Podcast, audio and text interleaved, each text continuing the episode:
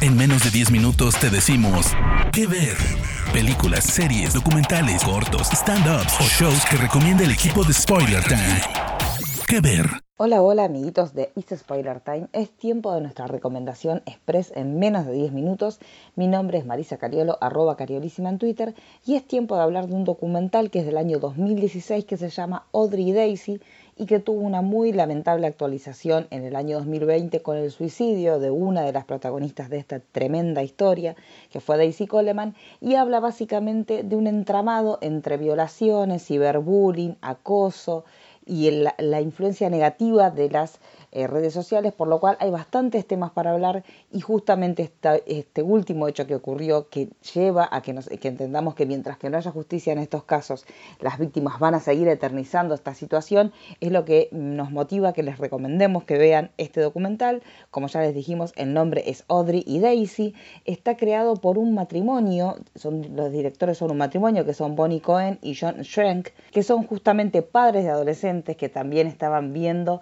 la cuestión de las redes sociales, su influencia y cómo esto modificaba los hábitos sociales de las nuevas generaciones y llegaron a la historia de estas dos adolescentes de la misma edad que sus hijos y decidieron plasmar la historia a través de una muy cuidada realización donde todos los testimonios de los menores de edad intervinientes, ya sea por un lado de los acusados y por otro lado de las amigas, son tratados con mucha discreción, sobre todo los acusados, para tratar de preservar todo el proceso legal. Lo que es importante y lo que es más triste de toda esta historia es que los acusados de todos estos hechos totalmente deneslables, ninguno cumplió su deuda con la justicia, siguen impunes. Esto también fue una de los principales móviles por los cuales Daisy Coleman, que es una de las perjudicadas, terminó quitándose la vida cuatro años después de este documental que nosotros les decimos que se estrenó el año 2016.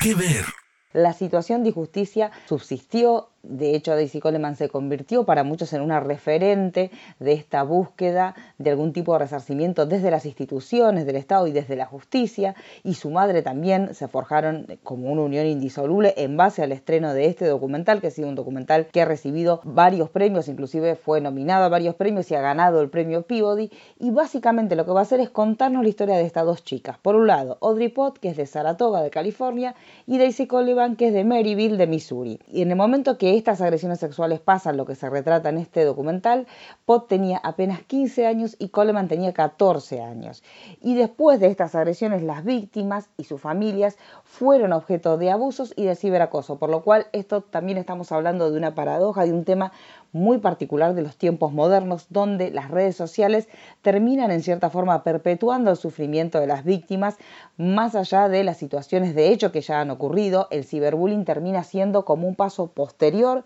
a las agresiones sexuales e inclusive a los abusos sexuales y termina siendo una condena que está cimentada y posiblemente esto sea lo más importante y lo que podemos recabar de este documental, más que nada en el silencio de las víctimas al sentirse acosadas por los hechos que ocurrieron y la ineficacia total por parte de las autoridades.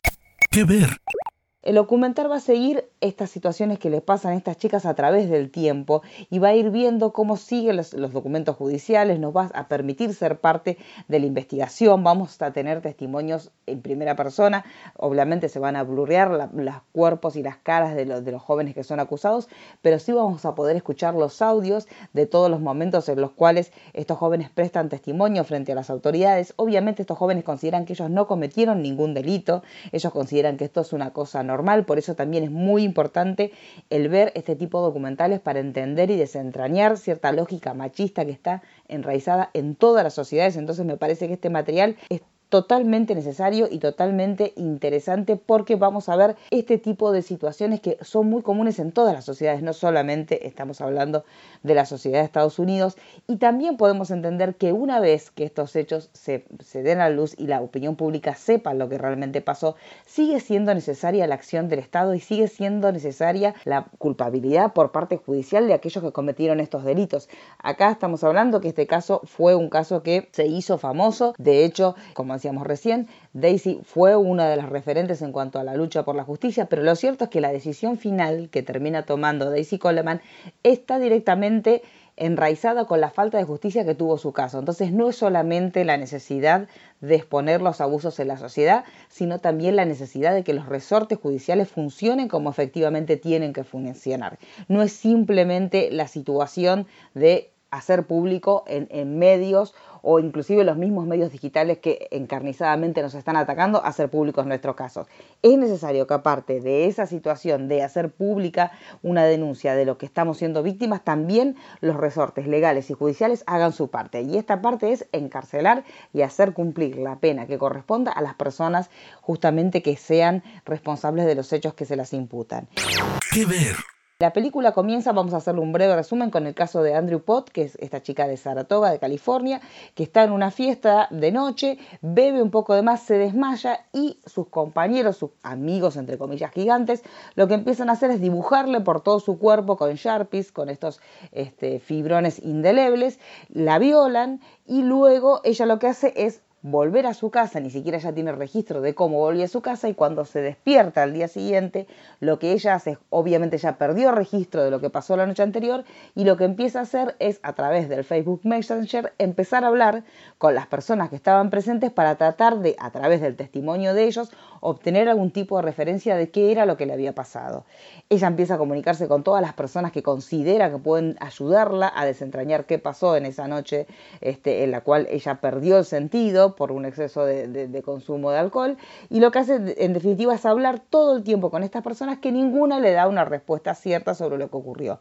Y esta sensación de desamparo total que también la lleva a que ella a sus padres simplemente les diga que bueno, que sí, que le escribieron su cuerpo, que fue una broma, pero ella tampoco llega a tener una real dimensión de lo que le ocurrió, lleva a tenerla en un estado de tal desesperación y al ver que en la escuela el resto de los chicos sí saben lo que le pasó, pero simplemente no se lo dicen, que ella luego de ocho días transcurridos ocho días de esa fatídica noche, ella termina quitándose la vida. Es decir, que nosotros cuando ya vemos este documental ya tenemos por una parte la historia de ella terminada con un terrible saldo luctuoso que es la muerte de esta joven. Y por otra parte vamos a tener la historia de Daisy Coleman, que es diferente en cuanto a la historia que ya les contamos, la de Audrey Pott, porque ella también es una situación de que ella está en su casa, se junta con, unos amigos del hermano que van a la casa y en, en, su casa estos amigos del hermano terminan abusando de Daisy Coleman. Entonces acá estamos hablando de muchas cuestiones que están entremezcladas en esta situación, en este documental donde vemos desde ya la complicidad machista, la violencia machista y una vez que estas situaciones pasan, la revictimización de las víctimas que una y otra vez tienen que acudir a los resortes legales, volver a contar una y otra vez lo que les ocurrió, darse cuenta que en definitiva son ellas las que están en el objeto de la mira en cuanto a las leyes y no los violadores y los perpetuadores de estos delitos de índole sexual y sumado a esto el escarnio social que termina recayendo sobre la víctima y no sobre los victimarios. Entonces acá tenemos un plexo muy interesante para analizar que es por un lado lado todo lo que tiene que ver con los delitos de índole sexual, por otro lado todo lo que tiene que ver con el ciberacoso y con el bullying que sufren no solamente las víctimas, sino también la familia de las víctimas. Y una tercer pata y muy importante y muy responsable de cómo terminaron los hechos, tanto en la vida de Audrey como en la vida de Daisy, el Estado y a través del Poder Judicial, cuando no interviene, más allá de tener las pruebas suficientes y cuando no efectúa la justicia que termina necesitando a las víctimas, termina siendo otro perpetuador más y otro tirano más que termina llevándose las vidas de estas dos jóvenes que no tuvieron la asistencia que correspondía ni desde el punto de vista de sus escuelas ni desde el punto de vista de las autoridades judiciales en general.